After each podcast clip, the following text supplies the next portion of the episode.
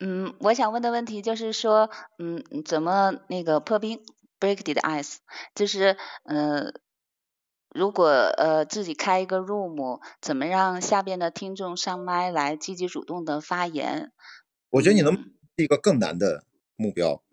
你有没有到马路上找一个同或者异性？我不是让你去跟异性搭讪，你能不能给自己一个更难的目标？你到马路上跟陌生人聊天去。当然，你不用完全的陌生人，你买个奶茶，你跟服务员多聊两句；你去书店，你跟结账的时候跟他多说多说几句话，你先感觉一下。如果你在真实世界里面都无所畏惧，你可以随时跟路边的一个我不知道，就是你你可能你去叫了一个专车，你跟专车司机聊了两句，对吧？然后你试一下。啊，当然，我不是说让你坐地铁的时候，大家都挤在那儿，你还突然跟你身边的一个小哥哥讲话，大家会觉得很诡异，你知道就是在一个比较恰如其分的一个环境下，啊，比如说你去苹果店，苹果店里面有很多友好的工程师和服务人员，你随便拉着跟他聊会儿天，但你聊点跟苹果产品有关的事儿啊。如果你在生活当中你都不会觉得有很大的这种呃问题。我觉得在什么 Man Club 上怎么破冰拉人上来，这这根本不是个事儿。所以呢，我经常说，我我们并不用去针对点对点的去思考这个问题，我们可以从更从根本性上去做一些尝试。可能你受益就不再单单的只是说你要解决一个 Man Club 的问题，我觉得 Man Club 的问题根本不重要。我想说的，可能生活当中你可以。更重要的是，你跟现实生活当中的人去随意的，不是要随意的，就是很舒服的去交谈，啊，你也不紧张啊，对方也能感觉到你的不紧张，也愿意跟你聊天，你觉得这个会更重要？你说呢？嗯，而且我觉得，嗯，底下也有很多听众也想上麦跟你聊，但是 可能有点害怕吧。哦，我之所以上麦，是因为对我们之前有交流过。啊，是吗？我的嘴脸虽然我的头像看上去有点武大，你看我那个头像对吧？一看就是跟我的名字不是很匹配啊。很多人以为是个姑娘的名字，其实是一个啊，是一个钛合金的直男啊，非常直啊。然后，但是也不应该不至于说让大家觉得好像不能上麦跟我讲话了。旁边那个叫 A 啊，那个龟仙人，他他他应该不至于男生是吧？对，应该是让让他。跟你讲话吧，我我先下了，让更多的听众可以上麦，可以互动。好的，拜拜。哎哎，拜拜，谢谢啊，记得把那个链接发给我啊。嗯，好的。呃，那个魏先人你好啊啊，开麦了吗？还是不在？是不是走开了？哎，在在在，刚刚刚有点事情，关大哥。呃，你好你好，雅朋友都叫雅迪啊。哎，关大哥好，关大哥好。我我上次是在微博跟您请教过一个问题，就是问那个呃拍拍短片怎么去收应用。哦，我有印象啊，我有印象。我说这个这个这个这个它不是个什么太大的问题，因为现在 就是跟你说了嘛，你用 iPhone 或者手机自带话筒，其实你要拍个短片，我觉得对于入门就够用了啊。如要不然的话，你再上一个录音机，你还要多带一个人。你这这这，你还有后期，还有合成啊什么的，当然要看你拍什么样的片子啊，还是从从创作本身出发。正常的话，我现在录播客全都是 MacBook Pro 自带的前摄像头和机器自带的这种话筒，我就这么录啊，我都懒得接话筒。因为我觉得音质足够了，大家听到的一起来听朋友圈，全都是用 MacBook Pro 自带的话筒直接录的。我只是在上传之前会把音频文件在 Final Cut 里面把音频拉高一下分贝，就是把它那个 dB 拉高一点，因为有的时候我怕音量小啊，因为你基础音频，因为我家里面比较安静，我即使拉高一点也没有什么底噪，这样的话大家听到的声音音量呢。它可以自由控制的度比较大，因为我以前遇到过，呃，大家把音量放到最大还觉得声音有点小，呃，所以你看我我都是，我觉得只要你是搞创作的，我们尽量的去先把非技术相关的环节去，呃，花时间去思考，最后呢，所有跟技术跟硬件的东西，它都是看是否能够满足你的那个内容的创作和思考就可以了，呃。我们把对外在的设备和硬件的需求降到最低，看看这个事情是否依然成立啊，这是我的个人的建议。我上次好像大概也是这么跟你说的。嗯，对我我我我也是，我也是上次听了您的建议之后，我也是。嗯，就这么做的。我还是上，因为上次问了嘛，嗯，因为上回时间比较仓促，这回还是跟您说一下，表达一下感谢。因为这个软件其实就是因为，因为我上，呃，呃，是跟是张小北还是还是谁，呃，在这上面用这个软件，然后我看了一下，哎，我就赶赶忙就下了一个，说可以在上面跟您交流嘛，有时候有问题也可以直接问您，比较方便，我才下这个软件的。对，Man Club，呃，我。最近可能会用的多一点吧，我觉得这个产品它已经酝酿了大概有半年了吧，但是它也是还没有完全的上架呀，因为这国内对这一类的产品管理的比较严，但是我觉得依然它是很有价值，方便大家很多一起交流，因为它毕竟跟微博什么还是不一样啊，当然也可以在喜马拉雅上，好像现在也可以有这样的功能，呃，它可能差异就是 UI 不一样，可能产品的场景略略有差别啊，所以我觉得用喜马拉雅用 Man Club 我觉得都可以啊。好，谢谢谢谢龟先生啊。对，哎呀，我还我还没，还有什么问题接着问，没关系。我我我再聊一会儿，我就四点四十多去看《黑客帝国》了，所以说咱还能聊一会儿，没关系啊。就是我，我看您这个前年的这个，这已二零二二年了嘛，二零二零年的这个十佳电影，您还是在微博上面给了的。然后今年我都忘了有吗？我完全忘了啊。二零二零年的给了，二零二一年的这不还没给吗？哦，我觉得没有什么特别好的电影，我觉得我都懒。我现在我跟你说，我一个呢是对于凭什么十佳呢这事儿，我我我可能兴趣转移了。还有一个就是我对于打分啊什么这事儿我也比较烦。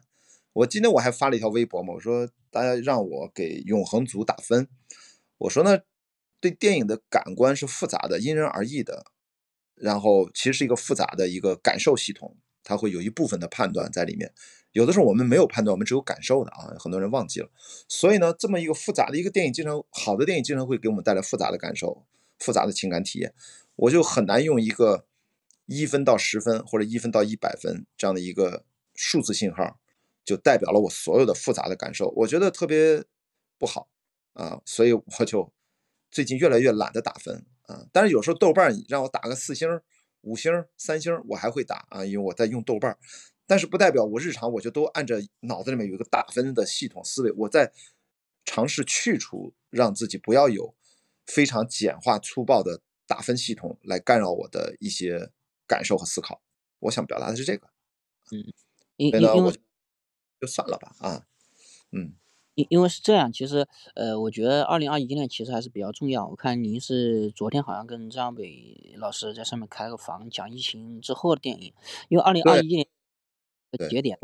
呃，两个多小时呢，嗯嗯。二零二一年它的二零二一年，我觉得其实还是很重要，因为它是，呃。嗯，很多新电影它都是疫情之前拍的，然后制作完成后二一年上的。你看今年其实戛纳包括很多大导啊，像阿莫多瓦呀，像这个韦斯安德森呐，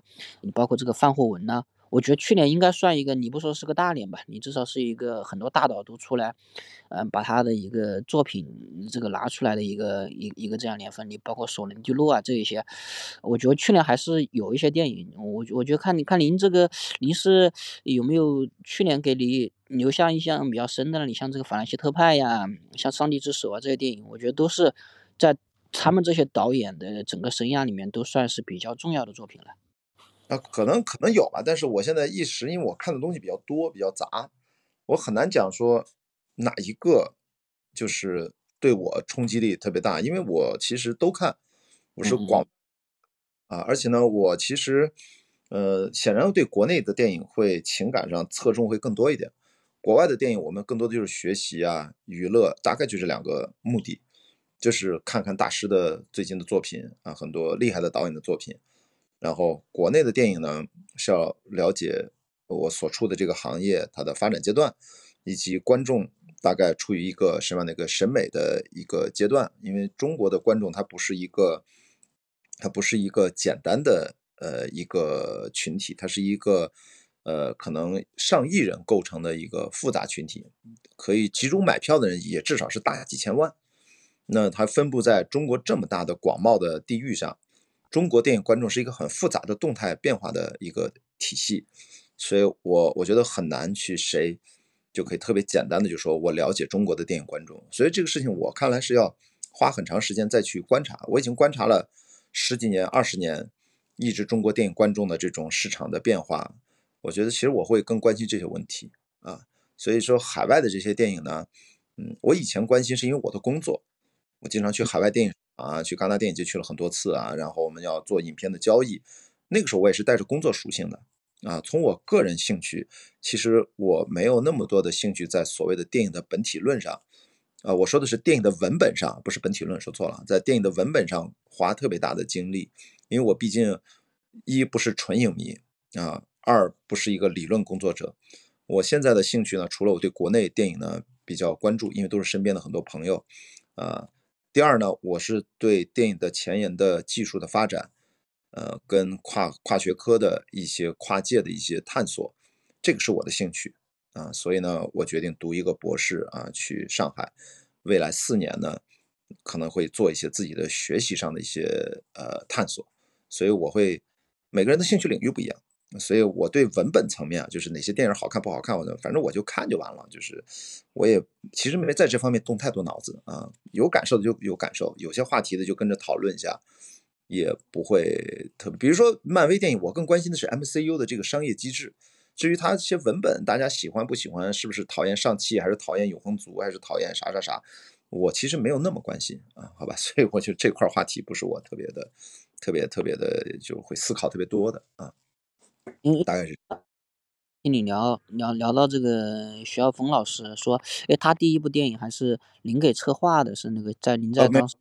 我不是策划的，是他拍完了请我看，我当时想帮他，我当时在小马奔腾，那包括他第二部，包括他第三部，我们都在一起聊啊，打包了一起聊，但是当时就错过了嘛，然后他他后来交给了湖南广电嘛，第一部，第二部好像就没发吧，好像。好像第二部就就是《剑士柳白猿》，我认为是他最好的一部电影，然后就好像都没发，我不知道网上有没有，大家去看一下《剑士柳白猿》，真的拍的特别欧洲，拍的它的整个的美学体系是最完整的，我甚至觉得比师傅还要好啊！但师傅是有明星啊，师傅有有有有更多的资金啊，但是《剑士柳白猿》太独特了啊，我觉得真的很棒。再往后的电影，他可能他最近那个陈坤帮他演那个叫什么？我突然突然什么什么饰演饰演卷天涯，对，这个有听小北说是他有史以来最好的一部作品，但是大家都没看到啊。他的刀就不知道了。刀背藏身，我是看过小说啊，反正我也知道他为什么没通过。呃，跟饰演卷天涯可能还略略不一样啊，也有相相通的点。总之，这个导演呢，他很神秘啊。他现在在开机拍的开拍他一部新片啊，也不了解。我也有有几年没跟他聊天了，所以我也不太了解他的状况。就不好多讲啊。他他这个是这样，就跟那个这个我我我你刚说说这个《剑士柳白猿》是他最好的电影，你说这个话我特别激动，因为我我我我觉得也是这样的，因因因为他那个开头拍的就特别像布列松的那个，哎，你你刚刚说的那个说特别像欧洲电影，就说的真的太准了，这只有是行内的人才能说的这么精准的这个一个一个一个评判，对。